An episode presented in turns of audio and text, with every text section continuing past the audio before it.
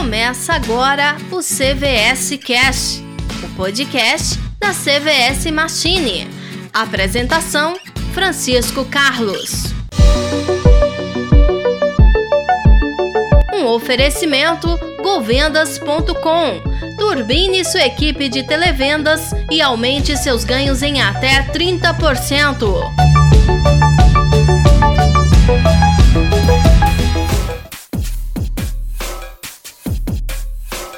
Como é que faz para a gente dobrar os lucros nas vendas de software? Primeira coisa que a gente precisa alinhar é que não existe sorte. O que, é que a gente precisa deixar muito claro? Tem uma frase que a gente usa aqui no escritório é que em Deus nós confiamos, todos os outros devem trazer dados. Nós acreditamos no ser superior, mas a diferença é que não é só com a fé que a gente vai trazer os resultados nas vendas. A primeira coisa que a gente precisa alinhar com a sua equipe comercial é que você precisa treinar a equipe para obter lucro, não é para obter venda, para obter lucro.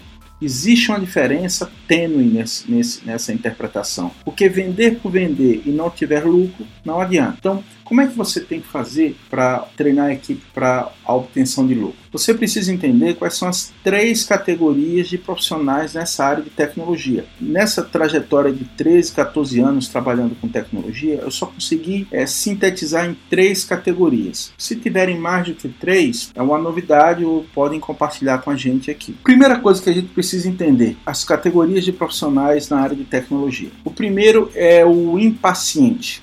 Né? É aquele cidadão que, que quer abrir um negócio, quer inovar, quer criar algo para deixar o seu legado, quer, quer criar algo que deixe a sua marca no mundo né? ou então ter um próprio negócio de maneira rentável. Eu chamo ele de impaciente. Né? A analogia que a gente faz é o seguinte: aquele empreendedor, aquele, aquele cidadão que quer abrir seu próprio negócio, mas não tem uma visão estratégica do seu negócio, eu chamo ele de impaciente. Ele dura de 6 a 12 meses, porque ele não conhece do negócio, mas ele viu alguém ganhando dinheiro. Então, dá um exemplo: é, as paleterias. Teve uma febre de paleterias no, no mercado pessoal viu que aparentemente dava resultado, dava dinheiro, então eles começaram a abrir as paleterias, mas sem ter entendimento da perspectiva de crescimento, a gente viu os resultados aí com esse mercado. É a mesma coisa na área de software. Hoje é uma febre, está uma novidade de ter uma startup, criar um próprio negócio, ter uns sofás coloridos, né, os ambientes confortáveis, mas não tem uma visão estratégica do negócio. Ele não entende do negócio. Então o que, que acontece com ele? No máximo 12 meses a empresa dele é, sobrevive. Existe uma outra categoria que é dos empreendedores, né?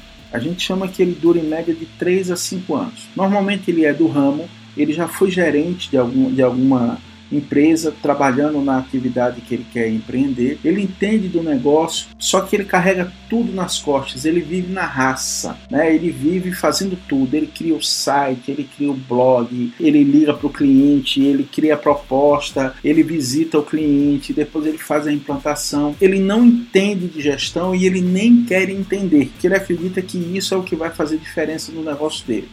O que que acontece? A primeira coisa que vai embora é a saúde dele e a família. Por quê? Porque ele deixa de dar prioridade para aquilo que é importante para ele, a saúde e a família. Então ele vive sobrecarregado, ele vive cansado, ele não sabe delegar, ele acaba centralizando tudo. Isso é uma característica que faz com que a empresa só cresça até onde o braço dele alcança. Então a gente colocou aqui no item que é limitado ao tamanho dele. Então ele deixa os filhos pelo caminho, ele segue uma vida árdua, empreendedora.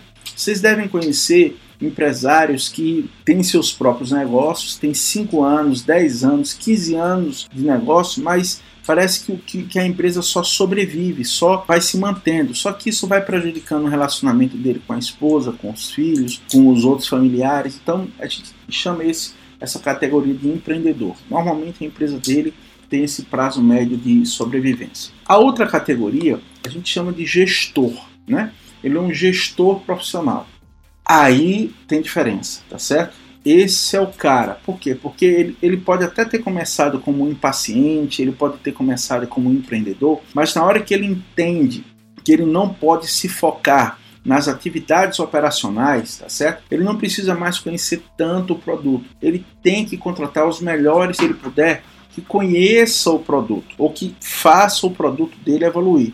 Por quê? Porque o que ele tem que focar são em gestão empresarial, gestão estratégica, gestão de pessoas, gestão de custo. Porque se ele não tiver essa gestão, a empresa dele não vai sobreviver. Eu faço algumas consultorias para empresas que estão começando, para startup. A maioria das empresas que, que eu faço consultoria, elas, elas já têm tempo de mercado. Só que quando as, as empresas menores ela, ela nos procuram para fazer uma consultoria, a gente faz essa apresentação aqui para eles e mostra o seguinte: você tem interesse de dobrar seus lucros, mas você tem essa consciência da realidade que você está vivendo hoje para saber em que realidade você quer estar daqui a seis meses, um ano ou dois anos. Quando ele entende esse cenário, isso faz com que ele avalie que o caminho dele, se ele continuar, ele vai ficar na categoria 1 do, impaciente ou na categoria 2 de empreendedor qualquer profissional ele pode começar em qualquer um dos dois, mas ele tem que entender que tem que ir para esse nível, porque ele tem que entender de avaliação de lucro líquido, margem de contribuição, lucro depois dos impostos, ele tem que entender dos números da empresa dele, porque se ele não fizer isso, te garanto, ele vai ficar numa das duas categorias anteriores, no máximo cinco anos. E ele ainda fica com autoestima baixa. Por quê? Porque na hora que ele sai e vai voltar para o mercado de trabalho, as pessoas vão dizer assim: não deu certo por quê? Ele vai dar N fatores, ok? Justificativas por, por não ter dado certo, mas ele acha que tem a ver com o mercado. Ele não entende que ele não trabalhou essa questão interna com ele, tudo bem? Então, vamos lá. A gente vai direcionar o caminho que você pode mudar ainda hoje se você entender que precisa fazer essa transformação. Quem é que se considera impaciente, empreendedor ou gestor. Uma coisa que a gente tem que ficar muito claro, muito claro, é que a gente precisa perseguir o lucro. Você precisa treinar e premiar toda a equipe para produzir lucro. Então, uma coisa que a gente precisa deixar muito claro é que o dinheiro ele aparece na Bíblia mais de 300 vezes. É uma das palavras que mais aparece na Bíblia. Então, é importante que dinheiro tenha a sua importância, tenha a sua relevância. Você está vendo que a gente está vivendo hoje nessa pandemia? Qual é a maior preocupação? As pessoas ficarem em casa, mas não tem como sobreviver, não tem como pagar as contas, não tem como se manter. Imagina que cada um de nós tivéssemos pelo menos seis vezes o seu custo fixo em patrimônio em dinheiro. Imagina que uma pessoa tem um padrão de vida de 5 mil reais e ela tivesse aí 30 mil reais para passar esse período de pandemia. Não teria essa preocupação como a gente está vivendo na nossa realidade do país. Só que isso não é para a maioria né, das pessoas, é um desejo que todos pudessem ter essa condição. Mas a diferença é o seguinte: quando você trabalha para obter lucro, você começa a entender que isso vai fazer diferença em momentos como esse, em momentos de dificuldade. O que é que eu preciso compartilhar com vocês?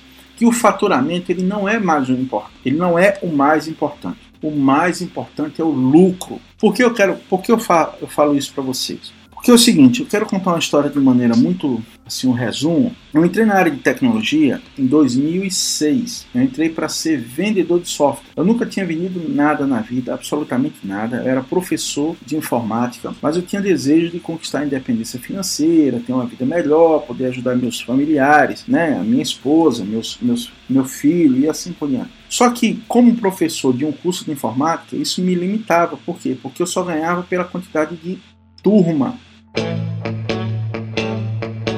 você está ouvindo CVS Cast.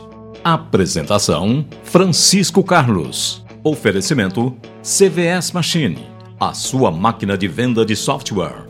www.cvsmachine.com.br Govendas. Crie uma equipe de televendas de alta performance.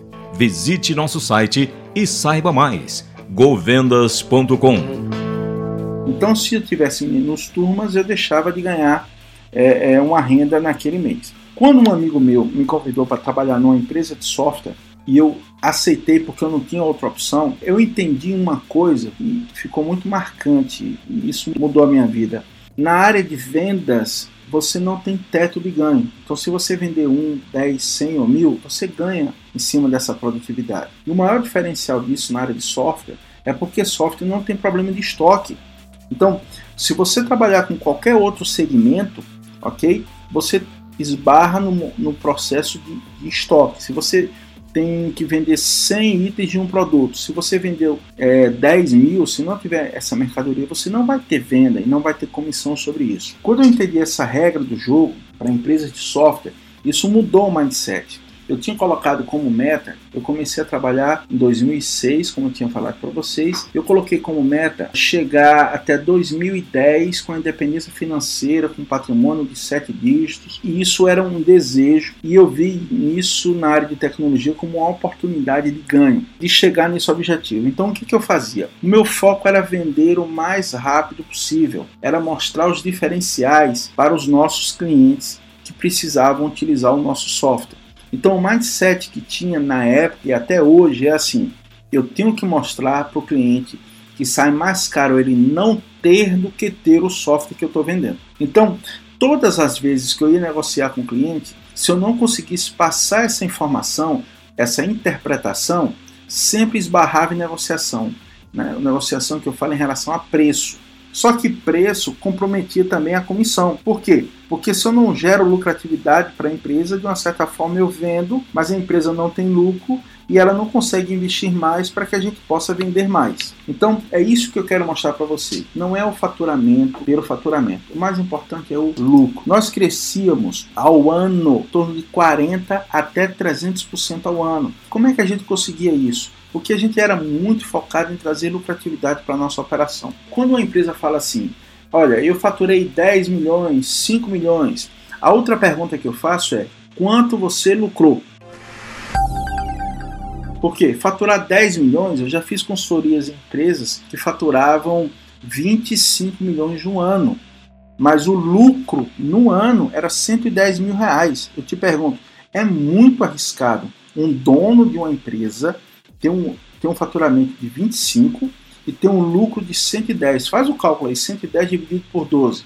É muito arriscado a gestão dele. Ele não está valorizando o negócio dele, tá certo? Por quê? Porque ele está muito mais preocupado em faturar. E isso não é saudável. Então, você precisa ter cuidado, reduzir custo, mas aumentar o faturamento é o que vai fazer a diferença. Nós falamos que como é que a gente faz para dobrar os lucros nas vendas de software. Primeira coisa que a gente precisa alinhar que é aumentar o lucro e reduzir a despesa.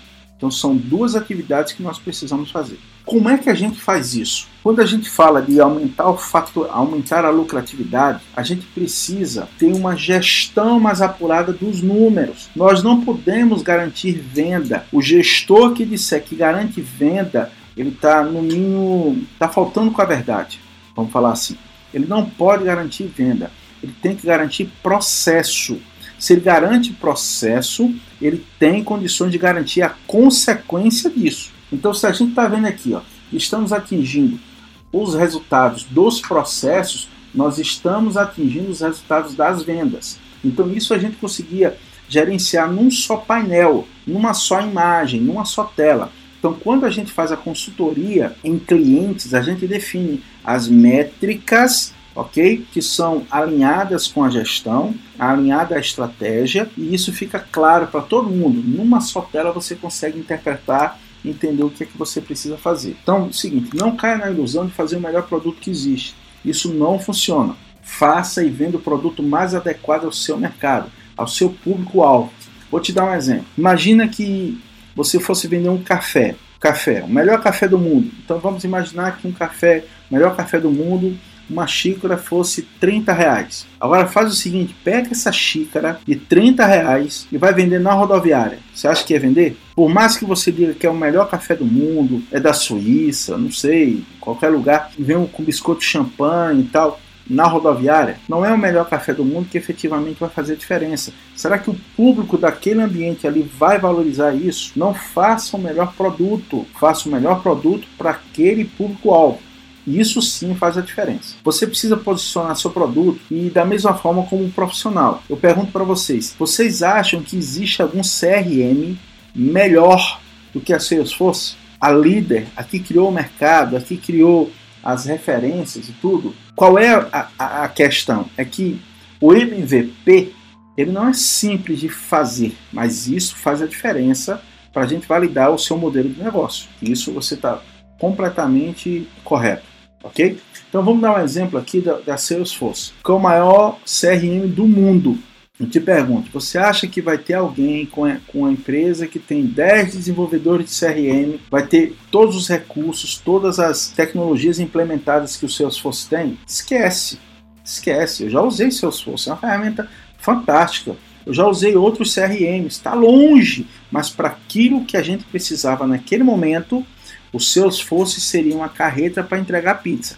Naquela empresa menor, mas na empresa maior, a pequena não daria conta de entregar o que a gente precisava. Você precisa se posicionar para o segmento que você quer atuar. Não tenta concorrer com ela aqui, que realmente é bem mais desafiador. Então, o que é que acontece aqui? É, não dá para competir. Agora, onde você pode se posicionar para você crescer? Um dos exemplos do Google, quando ele começou como site de busca, ele não tinha seu browser. Quando ele se tornou líder, uma autoridade naquele segmento, ele pivotou e criou outros produtos e serviços utilizando a carteira de relacionamento de clientes que ele tinha, ok? Então, é, você tem que ser a melhor solução para o seu público-alvo. Você não pode focar na crise. Você precisa investigar, você precisa pesquisar quem é o seu público-alvo, o que é que você pensa no seu serviço. Tudo bem? Era isso que eu queria passar para vocês. Quero agradecer a oportunidade. Um forte abraço, sucesso. Tchau, tchau. Você ouviu o CVS Cast, o podcast da CVS Machine. Um oferecimento govendas.com. Turbine sua equipe de televendas e aumente seus ganhos em até 30%.